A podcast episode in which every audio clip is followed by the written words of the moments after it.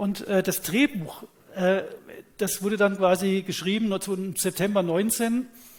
Ähm, da war das schon irgendwie klar, dass da was im Umlauf ist. Und dann schreiben äh, Leute von der, Bill, äh, von der Bill Gates Stiftung, der WHO und äh, von der chinesischen Gesundheitsbehörde, es wird kommen. Ja, es wird eine schlimme Pandemie geben. Das kann entweder künstlich sein, also muss man, steht da mitten, in der Mitte steht äh, unabhängig davon, ob dieser auf natürliche Weise entstanden ist oder versehentlich oder absichtlich freigesetzt wurde. Die haben es angekündigt, die wussten, dass was kommt. Ja. Und jetzt kommt der für mich ein ganz wichtiger Dreh, ähm, nämlich der Westen war nicht in Panik. Wenn Sie, wenn Sie da noch Zitate angucken, hat Wieler gesagt, Grippe, Drosten hat gesagt, Grippe, Spahn, Grippe. Es war die AfD, die vor Bergamo gewarnt hat. Ja? Also, was immer die Motivation der AfD war. Ähm, es war umgekehrt. Bis Ende Februar. Und ich glaube eben, dass Fauci und Co. im Februar verstanden haben, dass sie jetzt den Elfmeter bekommen haben, den Hype, den Peter Dessek auslösen wollte, jetzt auszulösen. Und dann haben sie ihre gesamten Netzwerke aus, äh, äh aktiviert. Das sind ja halbe Universitäten von denen abhängig. Dann haben die Modellrechner vom Imperial College, der Ferguson in London plötzlich diese Millionen Tote, wenn kein Lockdown und so weiter. Und dann haben die quasi ihre Wissenschaftler ausschwärmen lassen, um Panik zu schüren. Ja, der Wieler und Drosten waren bei Seehofer Anfang März und danach war Seehofer wie ausgetauscht. Ich weiß von Leuten, die auch bei Merkel und Seehofer im Umfeld waren, dass die wirklich Panik hatten. Die wurden in Panik versetzt mit diesen Modellrechnungen.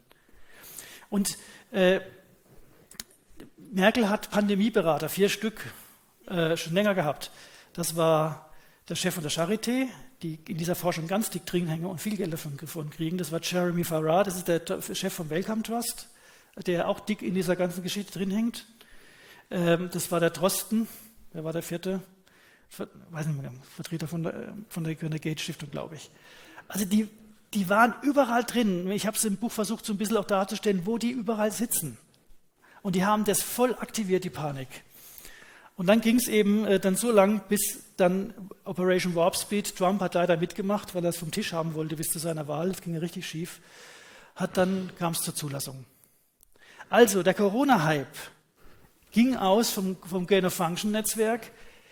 Die haben die Wissenschaft, die von ihnen abhängig ist, in Gang gesetzt, die Politik in Panik zu versetzen. Und dann hat Merkel und Co., die Chefredakteure, eingeschworen, Panik zu schaffen. Die, die äh, Twitter-Files in Großbritannien zeigen ganz genau, wie eng Chefredakteure und Politiker äh, wirklich so auf Zuruf, hey, mach mal ein bisschen Panik. Oh ja, machen wir mal wieder hier die, die Piccadilly Circus, die Großanzeige, das wieder, machen wir, sagen wir ein paar sterbende Menschen. Es war komplett die Panik durchorchestriert.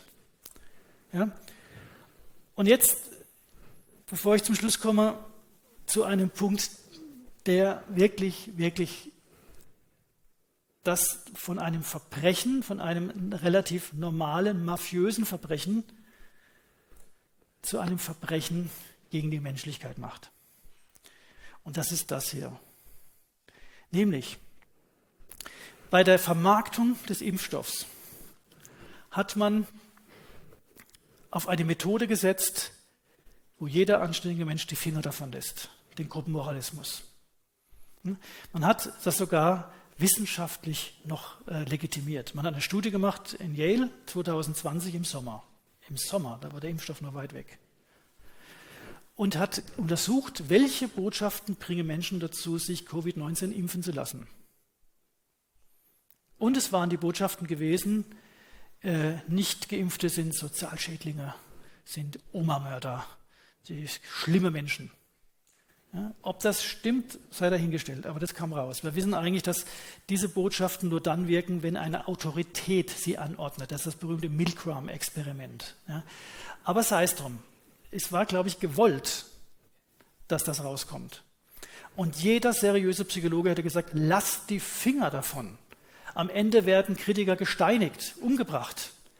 Gruppenmoralismus weckt Kräfte, die stecken hinter jedem Völkermord hinter Hexenprozesse. Man kann Menschen aufhetzen, man, indem man sie sagt, ihr seid Teil des Guten und die anderen sind die Unmenschen, wir müssen sie beseitigen. Das funktioniert. Und das hat man eiskalt in diese Vermarktung der Impfstoffe integriert. Mit einem Erfolg, der mich und Sie auch sprachlos macht. Ja, plötzlich haben Leute Sachen losgelassen. Und wir das, spinnt ihr? Ja, die Leute, die Solidarität und Liebe und sonst wie immer im, äh, im, im Wort führen. Ja, das ging los mit der Politik. Ja, Notorische Impfgegner Friedrich Merz kann man sagen, okay, aber da nimmt er nicht mehr am öffentlichen Leben teil. Ja, Manu Dreier. Also Ungeimpfte sollen nach unserer Verordnung gar nicht feiern. Tobias Hans, ihr seid jetzt raus aus dem gesellschaftlichen Leben. Volker Bouffier, auch keine Kultur- und Freizeitangebote mehr für Ungeimpfte und so weiter und so fort. Ich, man könnte ja das machen bis zum Anschlag. Die, die Presse, ganz schlimm. Das berühmte Zitat von Blome. Die Nation soll mit dem Finger auf euch zeigen. Ja?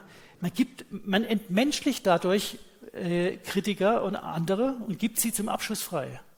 Das ist der, die evolutionssoziologische Kraft dieses, dieser Gruppendynamik. Ja? Dann unsere wunderbaren Rocker für Freiheit und Menschenliebe. Es ist so schlimm. Ja, die, die, die Kollegen, die Ärzte, ich mache mal weiter, ähm, auch hier äh, Münchner Tafel in Heidhausen nur noch für Geimpfte. Ja, Paul Breitner und so weiter. Ähm, das ist ein besonderes Armutszeugnis. Die Kirchen vorneweg. Impfen ist christliche Pflicht. Ja. Ähm, grundsätzlich muss ich sagen, dass die Impfverweigerung eine Sünde ist.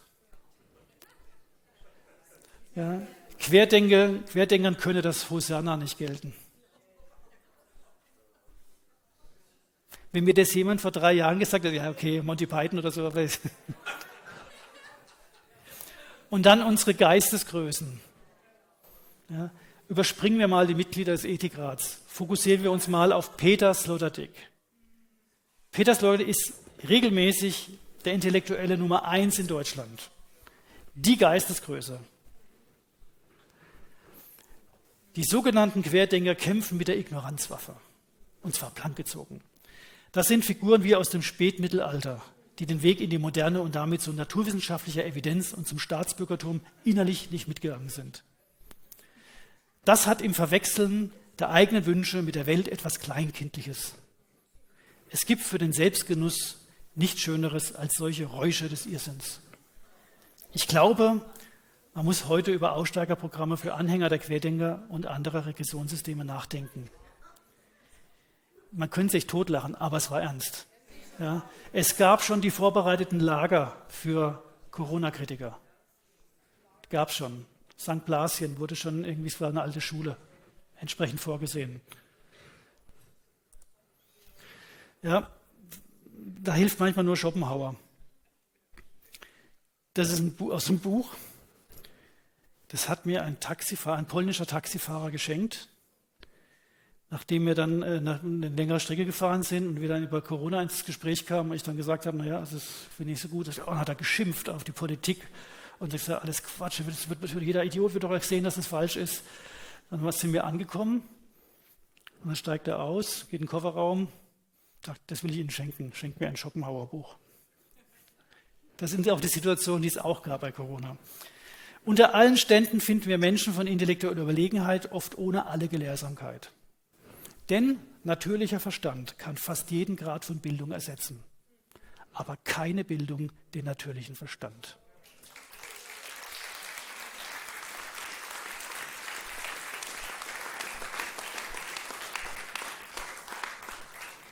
Und die Folgen, das ist die Macht des Gruppenmoralismus. Der Gruppenmoralismus will den anderen umbringen. Das ist der Sinn, das ist der evolutionäre Zweck. Wenn zwei Dörfer im Tal sind und die Nahrungsquelle wird knapp und das Wasser, dann muss das eine das andere erschlagen. Das war in der Frühjahr so gewesen. Und dazu müssen sie sich moralisch über die anderen erhöhen, um ihren Tötungsgrubel zu überwinden. Sie müssen den entmenschlichen.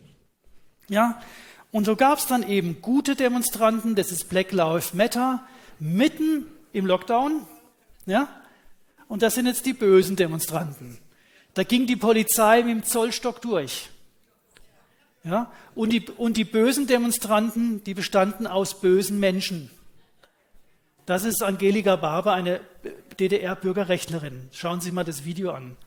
Es ist entsetzlich. Ja? Sie hat, es tut ihr sakrisch weh, die schleppen sie da über den Alexanderplatz drüber und wir kennen die Bilder. Ich habe selber auch am Heidelberger Uniplatz gelebt, wie sie eine ältere Frau aufs Kreuz gelegt haben. Gnadenloses Vorgehen gegen Corona, weil das waren die Bösen. Ja? So dass der UN-Folterberichterstatter Melzer gesagt hat, was da passiert, hat die Grenzen überschritten. In einigen Fällen, Fällen spricht er von Folter. Ja? Und es gibt eben richtige Opfer. Das ist Gedenken an die Covid-Toten. Das nächste Bild ist schlimm, fast schon pornografisch.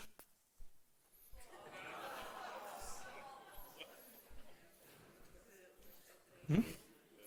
Ja. Und es gibt halt falsche Opfer. Die kann man alleine lassen. Kann man im Regen stehen lassen. Das ist Gruppenmoralismus. Der schaltet Verstand und Empathie ab und er wirkt, er wütet gerade. Ja? Und dass Gruppenmoralismus ja nicht inhaltlich arbeitet, sondern immer nur ein Medium braucht, um diese Unterscheidung zu treffen, wird ja so deutlich. Ja? Wenn die Herrschaften sich einen feuchten drum scheren über die eigenen Anordnungen. Ja? Das sind Adelsprivilegien. Ja, ich meine, merken die das nicht? Ja, wenn sie vor Schulklassen sitzen, alle Kinder unter Masken, merken die das nicht? Nee, sie merken, vielleicht merken sie wirklich nicht. Und dann hätten wir eigentlich ein Bundesverfassungsgericht, was uns davor schützen sollte.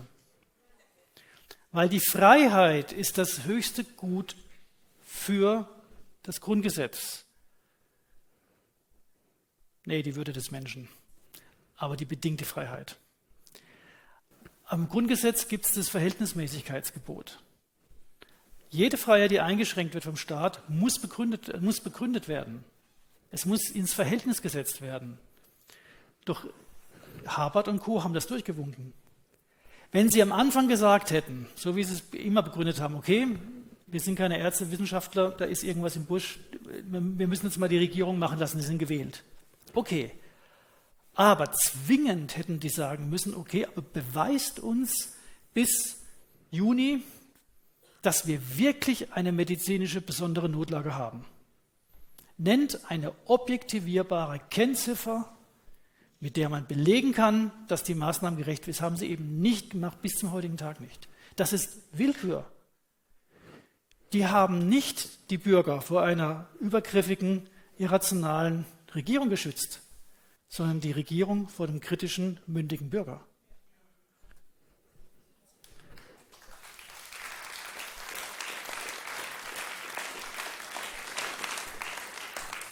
Also ohne dass wir das fordern, braucht man kein Grundgesetz. Dann kann man das weg. Ja, es, wir haben in Deutschland das hat Corona gezeigt, keine Gewaltenteilung. Die ist ja, äh, das war mir vorher auch nicht so richtig klar gewesen, aber die, die Bundesanwaltschaft ist weisungsabhängig. Ja? Und die äh, Rechtsanwälte wie der Dirk Sattelmeier, die also sehr viele Corona-Anklagen äh, behandeln, sagt, es ist unfassbar, mit welcher Härte der Staat gegen Bagatellen vorgeht, wenn sie äh, Corona-Maßnahmenkritiker betreffen. Da erscheinen in den, in, in den banalsten Prozessen erscheinen Oberstaatsanwälte. Ja, da schreiben Oberstandsanwälte äh, äh, Erwiderungen an ähm, Klageeinreichungen, wo die einfach sagen, was, die klagen gegen das Paul-Ehrlich-Institut? Nö, das Paul-Ehrlich-Institut hat doch geschrieben, dass alles in Ordnung ist. Also was soll das? Ja, also äh, im Falle von Corona haben wir keine Gewaltenteilung. Keine funktionierende äh, Staatsanwaltschaft, das muss man ganz klar sagen. Also, ich, ich fasse jetzt zusammen, jetzt komme ich doch zum Ende, versprochen. Was war die Corona-Krise in meinen Augen? Es war ein systematischer Angriff des Biowaffennetzwerks Genophankchenforschung. Ja, die haben einen irrationalen Panikhype ausgelöst mit einer angeblichen Virenbedrohung.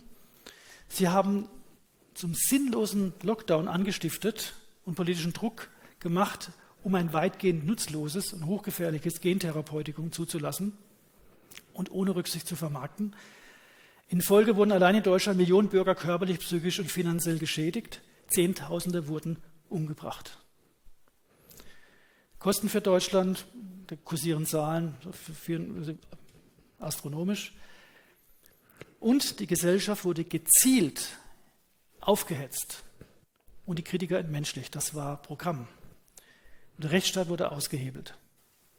Und deswegen machen wir uns bitte klar, alles, vom Lockdown, der Maskenpflicht, der Diskriminierung, der Kritik, alles diente nur einem einzigen Zweck, den Leidensdruck zu erzeugen, um die Zulassung eines gefährlichen Ladenhüters aus der Biowaffenforschung politisch durchsetzen zu können.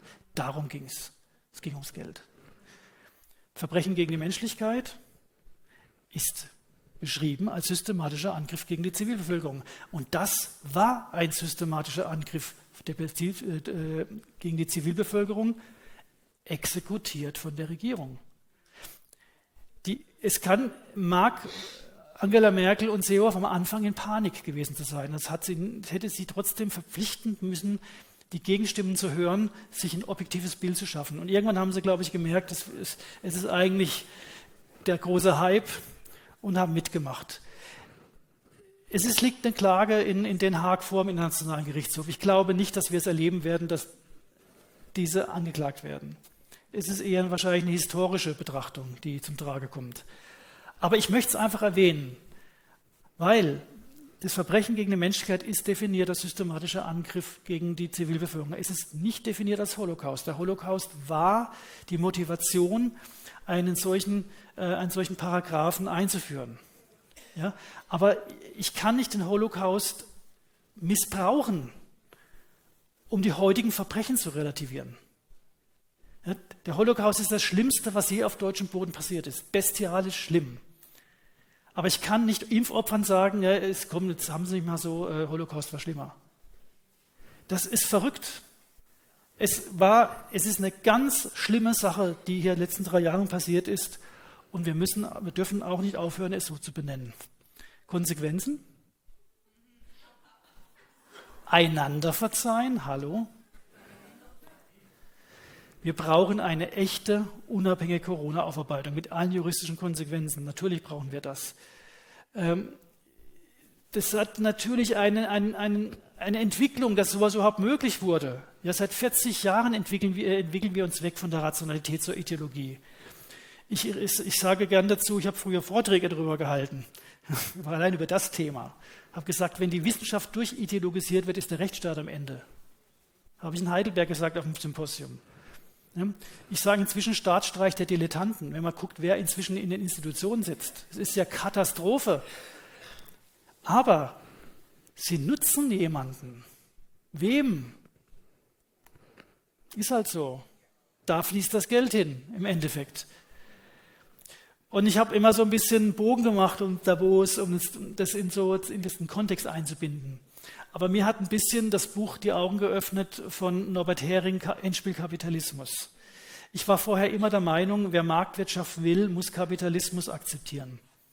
Und er hat es, glaube ich, sehr, sehr gut herausgearbeitet, dass diese beiden Systeme nur am Anfang zusammenlaufen und irgendwann durch die Geldkonzentration der Kapitalismus die Marktwirtschaft bekämpft.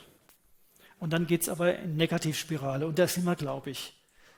Und die Herrschaften, die da entsprechend Treiber sind, tummeln sich halt in diesem Umfeld. Da ist Geldsummen im Spiel unfassbar. Das sind Staatsetats, nichts mehr dagegen. BlackRock hat, glaube ich, drei, viermal so viel Etat wie die Bundesrepublik Deutschland.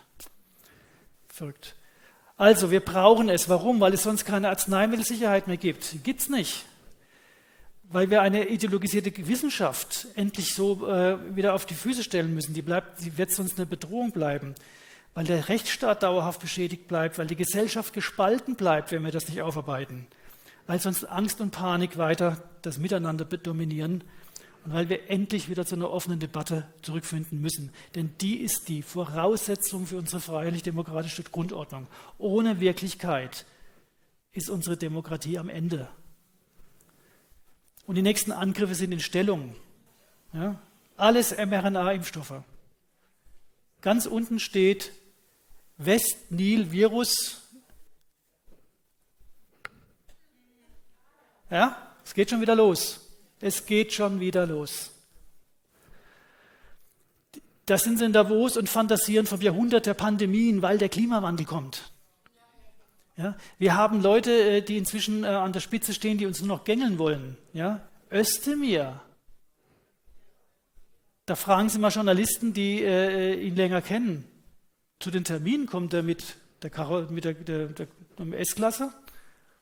Die Straße vor steigt er aus und lässt sich ein Fahrrad geben und geht gerade zum Termin. Das ist Özdemir.